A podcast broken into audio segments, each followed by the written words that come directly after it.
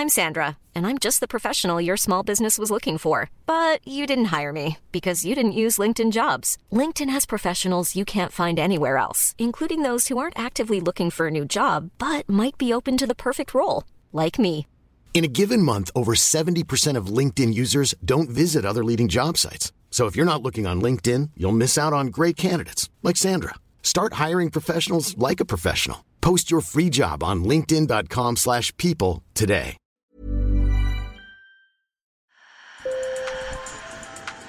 Bonjour. Hello. Hola. Marhaba bikoum. Sur le fil, Le podcast d'actu de l'AFP. des nouvelles choisies pour vous sur notre fil info. Aujourd'hui, on vous emmène à l'est de l'Allemagne, à Ebersbach.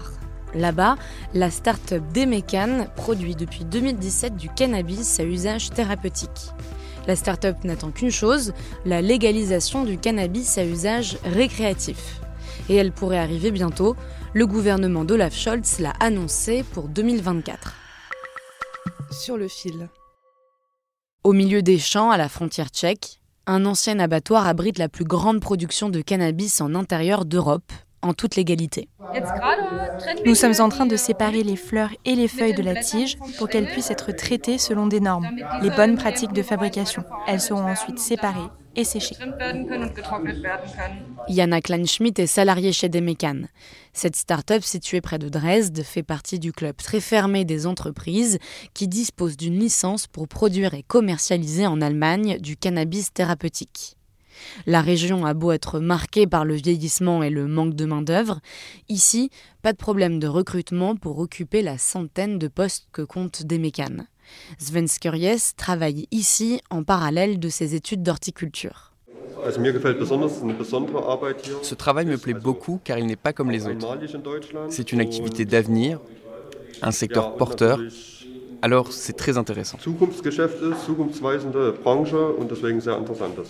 La loi pour légaliser n'a pas encore été votée par le Parlement européen, mais la start-up Demecan, elle, est déjà prête.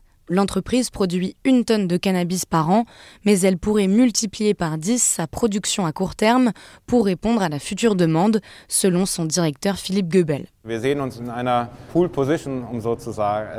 On considère que nous sommes aussi en pole position sur le marché des produits récréatifs.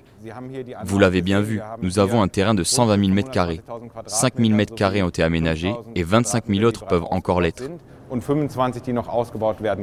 En Allemagne, le cannabis récréatif pourrait atteindre un chiffre d'affaires de 4 milliards d'euros par an, selon une étude de l'université Heinrich Heine de Düsseldorf. Et l'État aussi en profiterait. Ces chercheurs évaluent les gains pour les finances publiques à environ 4,7 milliards d'euros. Mais les critiques se multiplient du côté des conservateurs ou de l'association allemande des médecins, dont le président dénonce un projet cynique. Philippe Goebel, lui, pense qu'il faut surtout informer les consommateurs. Une information appropriée doit être fournie concernant les effets du cannabis sur l'organisme. Néanmoins, il faut également tenir compte des effets de l'alcool, par exemple, que nous observons depuis 100 ans dans notre société, et puis les comparer avec ceux du cannabis.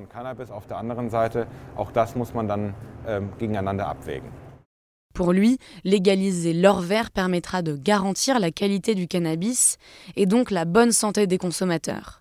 C'est également l'argument qu'avance le gouvernement. Nous voulons obtenir une dépénalisation de la consommation du cannabis afin de mieux protéger les enfants et les jeunes, mais aussi de mieux protéger leur santé. Karl Lauterbach, ministre allemand de la Santé. Aujourd'hui, la protection des enfants et des jeunes n'est pas suffisamment garantie. On observe une consommation problématique chez les adultes.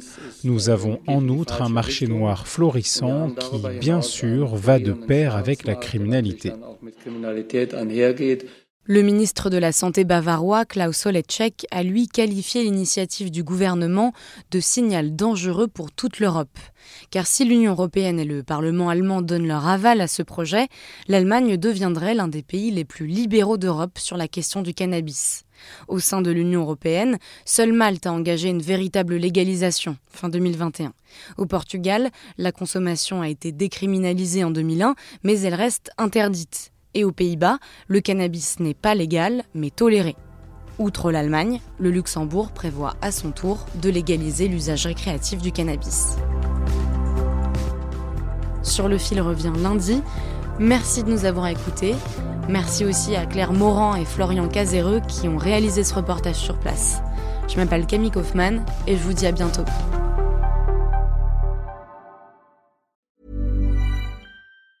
Planning for your next trip? Elevate your travel style with Quince. Quince has all the jet setting essentials you'll want for your next getaway, like European linen, premium luggage options, buttery soft Italian leather bags, and so much more.